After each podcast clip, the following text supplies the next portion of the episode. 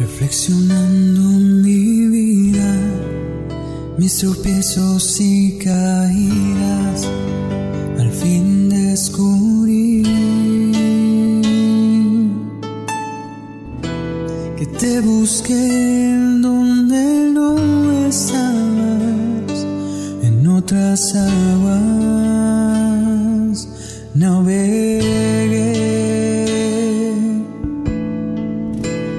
amigos? Sean bienvenidos una vez más a este su podcast favorito, Camino a la Santidad.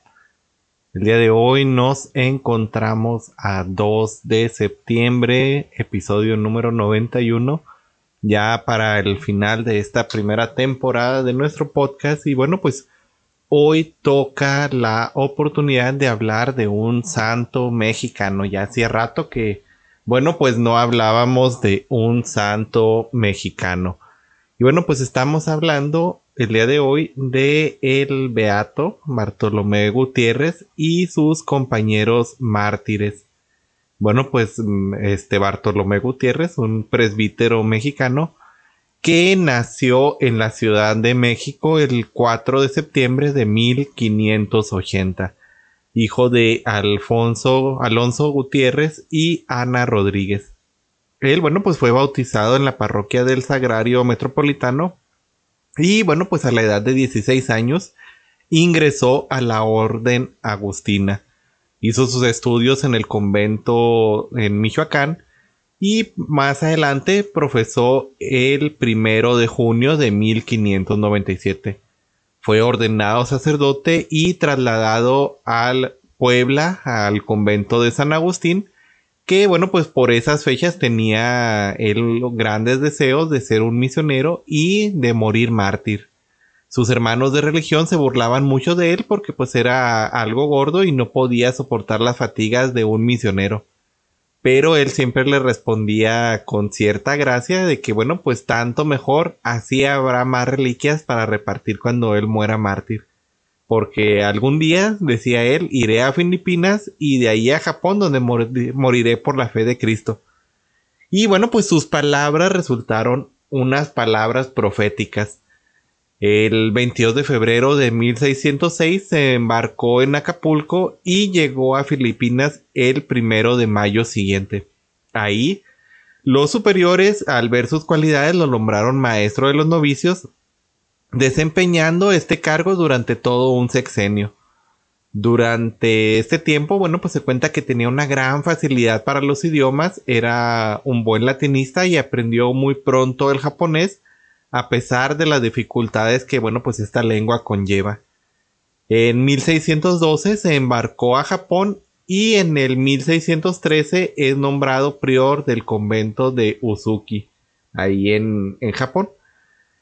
Y bueno, pues como dominaba bien el idioma japonés, se entregó de lleno a esta misión evangelizadora, teniendo pronto a su cargo una comunidad de fieles. En 1614 ya habíamos hablado antes de eso con San Pedro Niki. Eh, bueno, pues hubo un decreto de expulsión para los religiosos y esto pues eh, decía que todos los que eran católicos, todos los que tenían este profesión de una fe diferente de lo que bueno pues se profesaba ahí en Japón pues tenían que ser expulsados. Y este bueno pues él eh, pues quería seguir ahí en, en, su misión evangelizadora. Y bueno pues siguió este, a escondidas ahí profesando la fe compartiendo el evangelio. Pero en noviembre de este año el beato Bartolomé es capturado y expulsado de Japón volviendo de esta manera a Filipinas este, bueno, al menos en ese momento, pues no le tocó ser mártir, como en otros casos que, bueno, pues ya veíamos anteriormente de los santos que murieron durante esta persecución, que, bueno, pues fueron capturados y martirizados. En este caso, a San Bartolomé no le ocurrió lo mismo en esta ocasión, pero bueno, pues es devuelto a Filipinas, donde nuevamente se dedica a ser maestro de los novicios.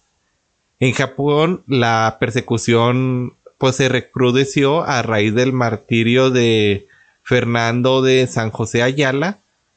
Y este, pues las demandas de refuerzos llegaban a Manila porque los fieles ocupaban pastores. Algunas crónicas precisan que se pedía de vuelta la, mm, eh, la presencia del padre Bartolomé Gutiérrez porque este había dejado un buen recuerdo, una buena enseñanza entre las gentes. Así que bueno, pues el provincial designó que él volviera a Japón acompañado del beato Pedro Zúñiga y pues ambos regresaron a esta tierra de misión el 12 de agosto de 1618.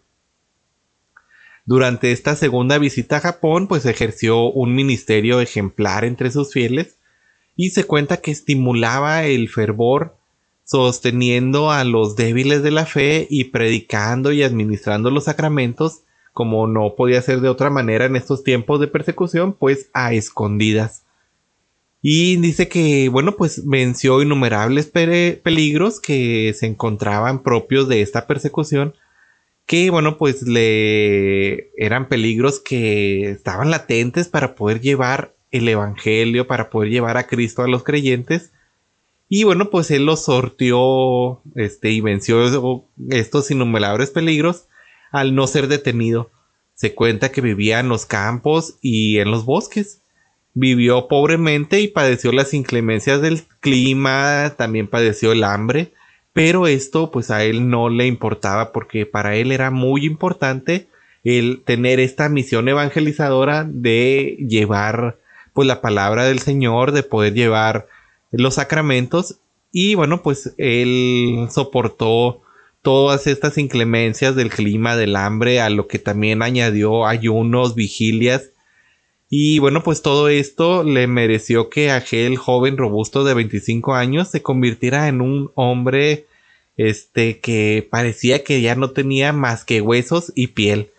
Eh, de estar bastante rellenito, bueno, pues pasó a ser alguien sumamente delgado porque, bueno, pues todo esto que se tuvo que enfrentar pues lo fue desmereciendo en su físico.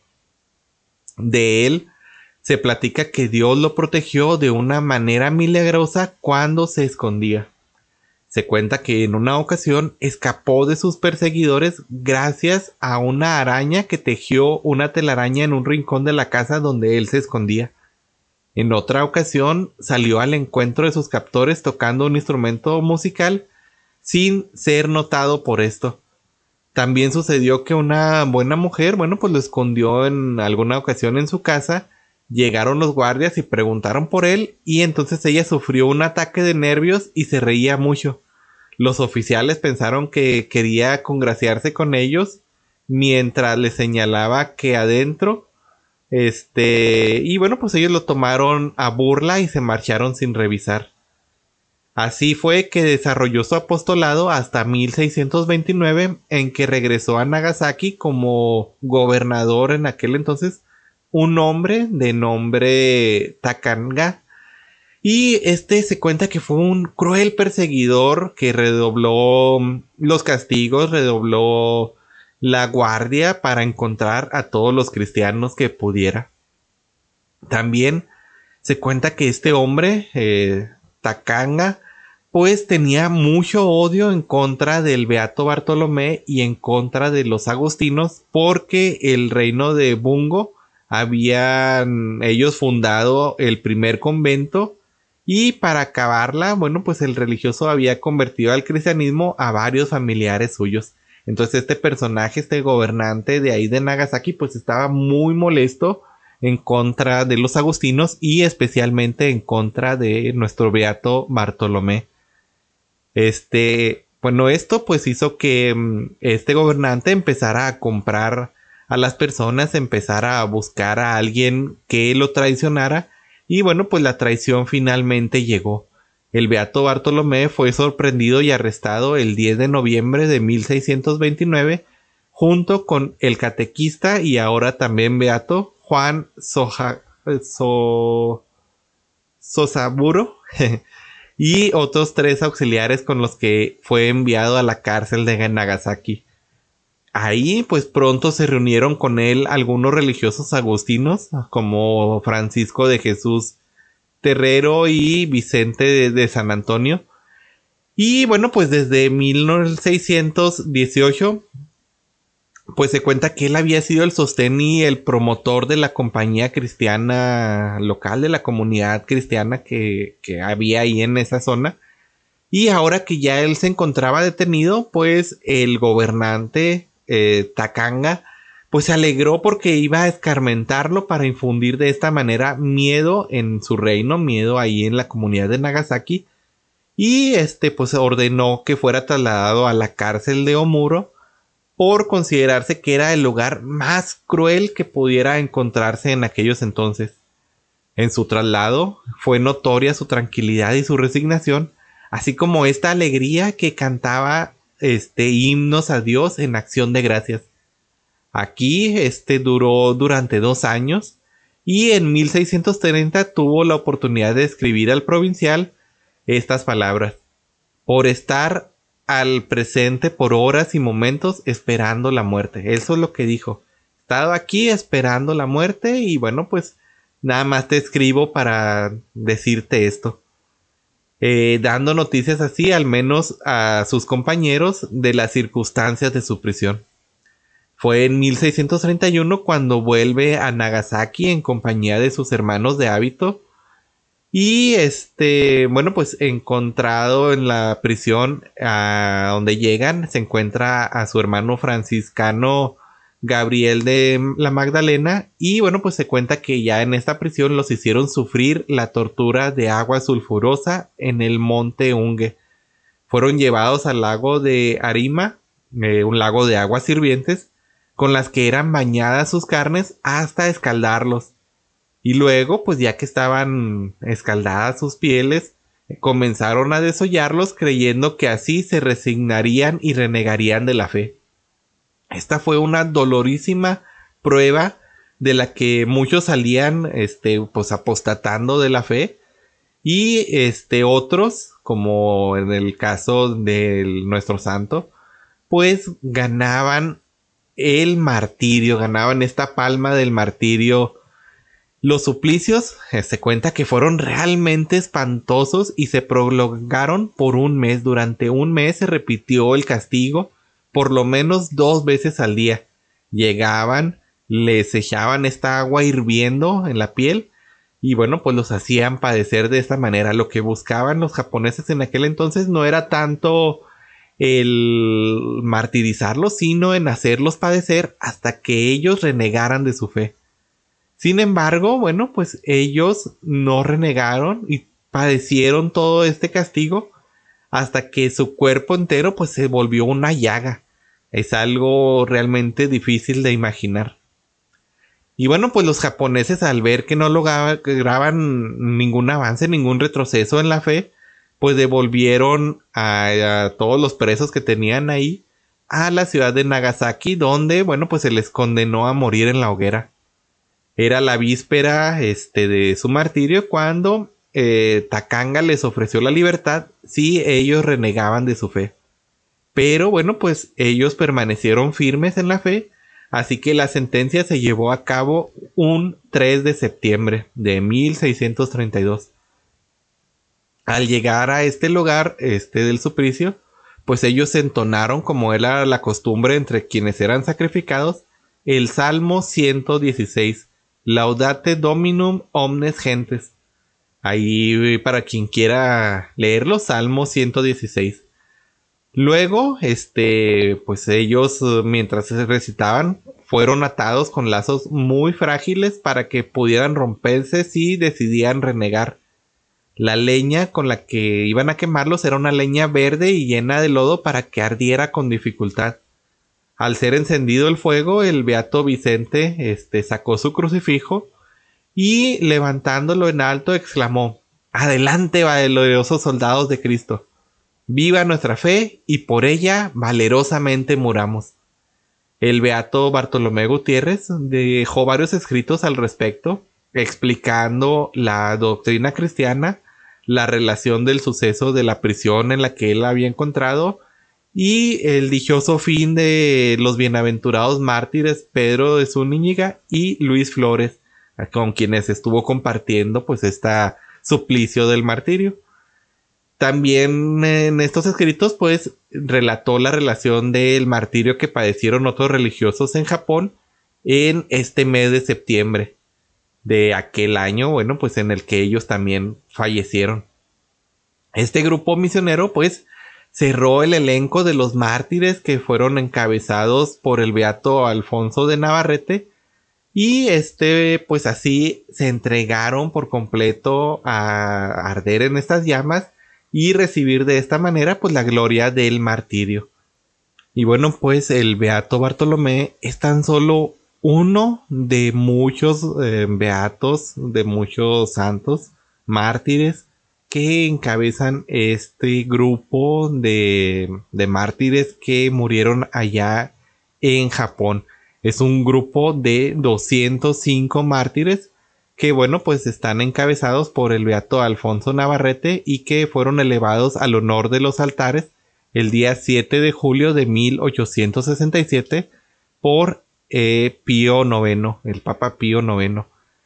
Y bueno, pues el Beato Bartolomé Gutiérrez recibe culto litúrgico en México el 2 de septiembre con el grado de memoria opcional y las oraciones de la misa y la liturgia de las horas se refieren únicamente a él.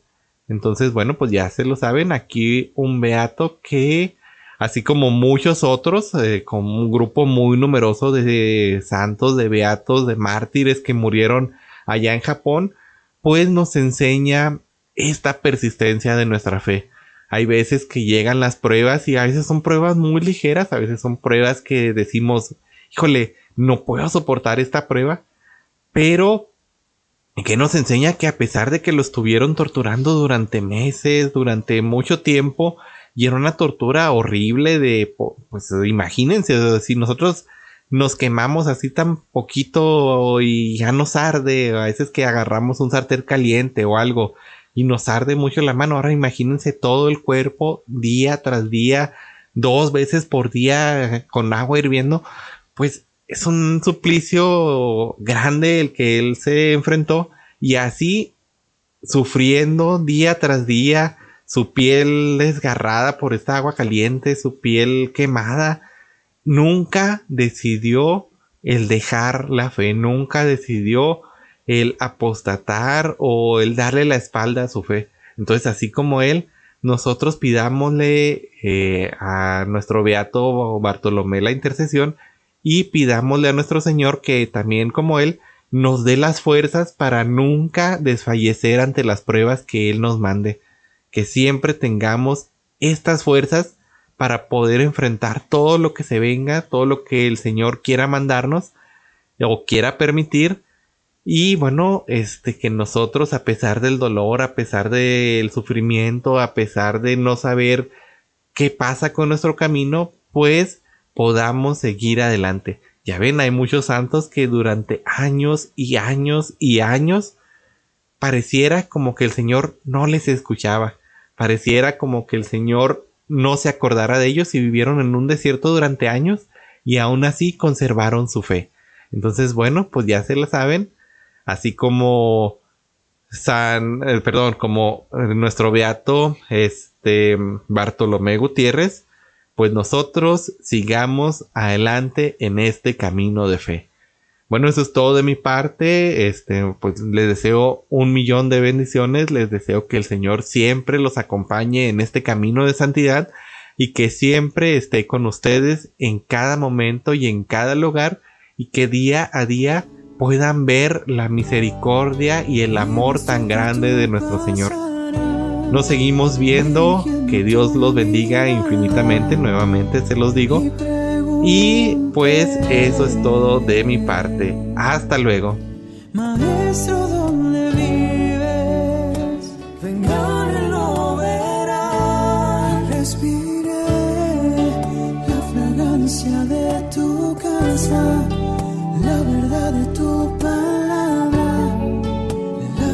tristeza de